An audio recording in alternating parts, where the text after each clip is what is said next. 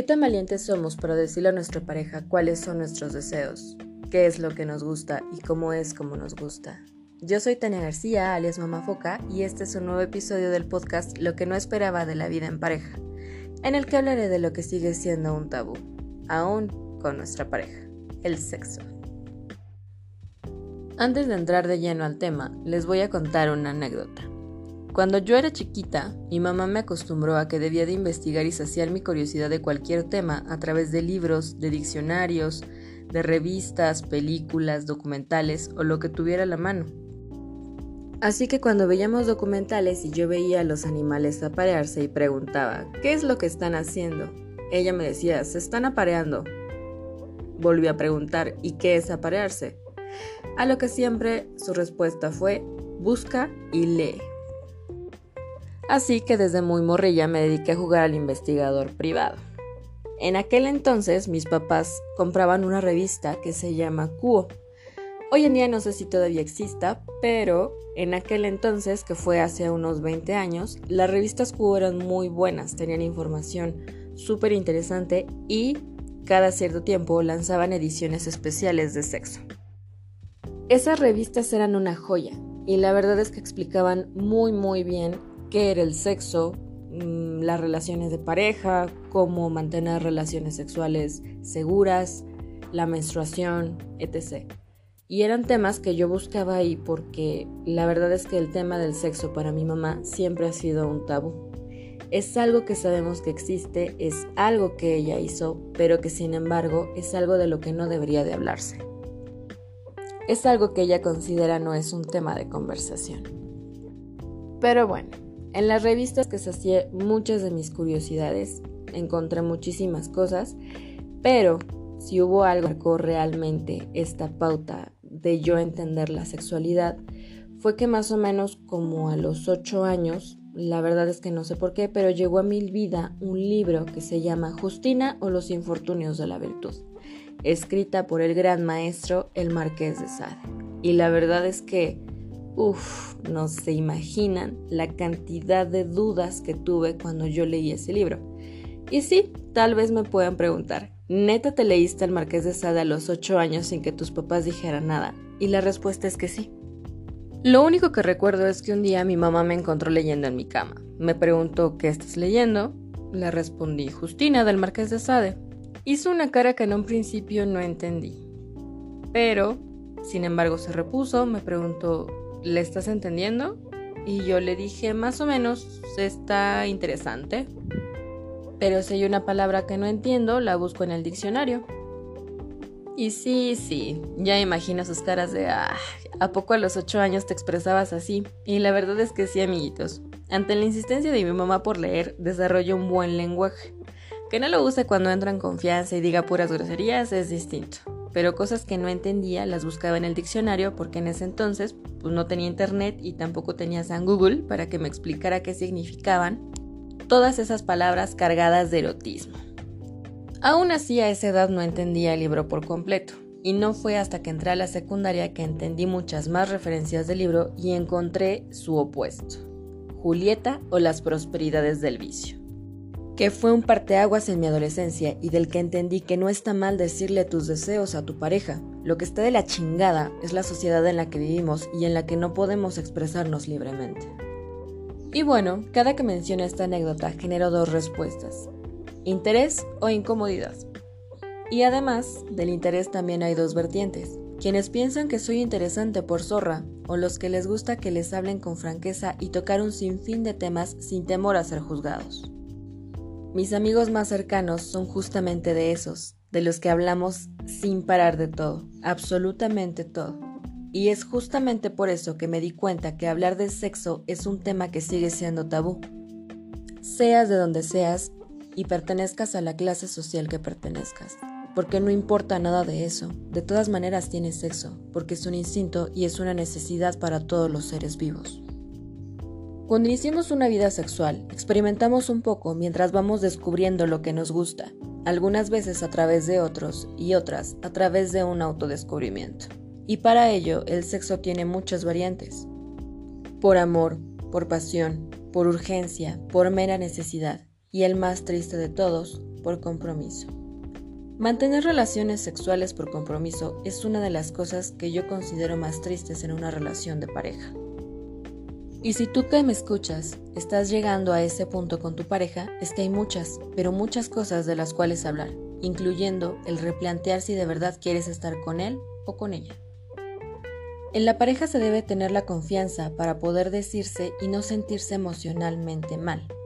Podemos decir, dame chance, vengo cansada del trabajo, hoy no, mejor mañana. E incluso se vale decir, no me hagas hacerlo por compromiso. Quiero darte la pasión que te mereces y no solo hacerlo de mete y saca. Porque queramos aceptarlo o no, el sexo es una parte muy importante de la vida de pareja. Y ojo, no solo se trata, como ya lo dije, de meter y sacar, sino de todo lo que envuelve el acto, los besos, las caricias, la comunicación, las miradas, etc. Llega a pasar que al principio las relaciones son intensas. Conocer a alguien en ese ámbito es bonito. Vas detectando desde dónde se estremece, dónde de la risa, y esa risa se convierte en gemidos. Pero conforme pasa el tiempo, de alguna forma las cosas cambian y quieres meterle un poco de fuego. Pero resulta que te salen con que siempre no son tan mente abierta como se decían, y pasa algo muy curioso con el que las mujeres tomemos acción a la hora del placer. Causamos diversas reacciones, pero la más peligrosa de todas es el miedo. Ese miedo que se puede tornar en agresividad, que no tiene otra cosa de fondo más que la inseguridad de la otra persona. Esta agresividad va desde decir que somos zorras o putas por expresar libremente nuestra sexualidad y nuestros deseos. Las escenas de celos con la icónica frase ¿con cuántos o con cuántas estuviste para aprender a hacer eso? Pero ojo amigos, porque esto también le pasa a los hombres. Hay historias de mujeres que he escuchado decir, mi ex vato me pidió que le metiera el dedo y lo terminé porque seguro es puto. Hablar de sexualidad debería de ser una de las cosas más anormales del mundo. Es parte de la naturaleza humana y animal. Pero en una sociedad llena de tabús como la nuestra, es sumamente difícil encontrarte con personas de verdad abiertas a estos temas. Pero si con alguien podrías sentirte seguro al hablarlo sin sentirte juzgado, es con tu pareja porque él o ella conocen partes de tu cuerpo que a lo mejor tú aún no has explorado, y esa confianza es un nivel de complicidad totalmente distinto. Como les contaba en podcast pasados, el papá Foca y yo empezamos una relación de compitas antes de ser pareja, y empezamos a compartir anécdotas y chistes sobre la sexualidad, la masturbación, el porno. Nos quedábamos horas en su carro fuera de mi casa hablando de este y otros temas relacionados con el trabajo. Cuando platicamos del tema del porno en específico, yo me quejaba porque no hay porno hecho exclusivamente para mujeres. Dentro de todas las categorías del porno, no hay uno que yo diga, este sí me gusta porque te muestran la verdad detrás de cómo se siente una mujer al estar manteniendo relaciones o cómo es que no se siente. Y no, no es que vaya por el cuento rosa que todo debe ser perfecto y en perfecta armonía, sino como la industria del porno exacerba todas nuestras reacciones y les fomentaba a los hombres esa forma de mantener relaciones, haciéndose el macho machín que no gime, que no besa, que no se toma el tiempo y que lo único que le interesa es su autoplacer, sin importar el placer de la otra persona.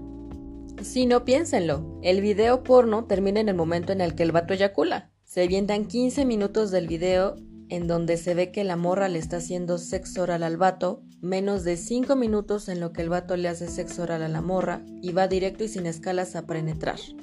Untándole saliva en la vagina en lugar de estimular lo suficiente para que lubrique y sea más placentero para ambos. Los hombres están preparados para meterla y eyacular en 5 minutos. A las mujeres nos toma alrededor de 30 minutos para poder llegar a ese punto máximo de placer.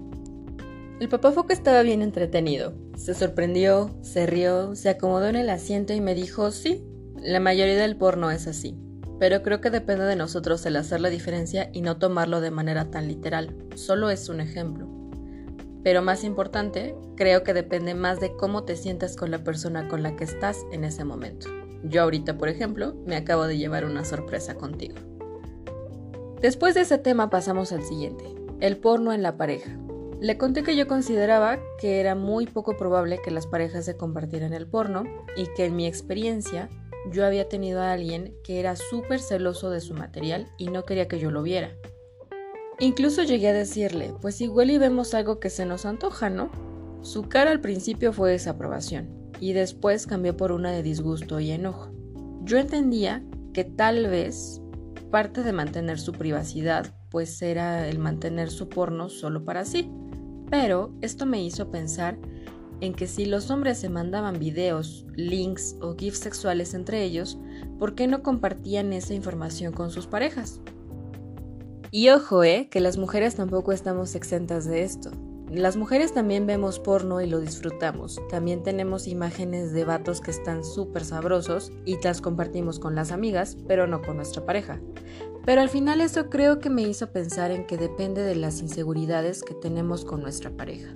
Pues no es lo mismo decir se me antoja a expresar abiertamente se me antoja hacerte esto a ti. Y es justamente por eso que creo que lo más complicado para poder expresarnos libremente de este tema es el temor a sentirnos juzgados, o a que eso atraiga personas indeseables que piensan que por la manera en cómo nos expresamos seguramente queremos mantener un encuentro sexual casual con ellos o ellas, cuando eso no es así. Cuando solo nos gusta expresar nuestra opinión respecto a un tema, porque pasa y pasa más de lo que me gustaría creer, vivir o experimentar. Pero lejos del plano social, en el plano de pareja, nos deberíamos poder de sentir tan seguros de expresar nuestros deseos sin que la otra persona nos juzgue o se cree una imagen distorsionada en nosotros, que la persona se sienta con la misma confianza de decir si le gusta o no le gusta lo que le propones, o decir a esto le entro, pero podemos hacer esta otra cosa que nos complazca a ambos, desde juguetes sexuales, juegos de rol, utilizar aceites, etc todo con la confianza y mutuo acuerdo de la persona con la que nos encontramos en ese momento. El sexo es algo maravilloso para seguir arruinándolo con tabús. Porque si hay algo que tenemos que tener muy en claro es que si la persona con la que estamos nos juzga o se molesta en el momento de decirle no me gusta cómo me estás tocando o quiero que me lo hagas así, amigos míos, dense cuenta que esa no es la persona para ustedes. Y a veces nos cuesta trabajo reconocer que esa ya no es la persona con la que queremos estar, pero ese es un tema para el siguiente episodio.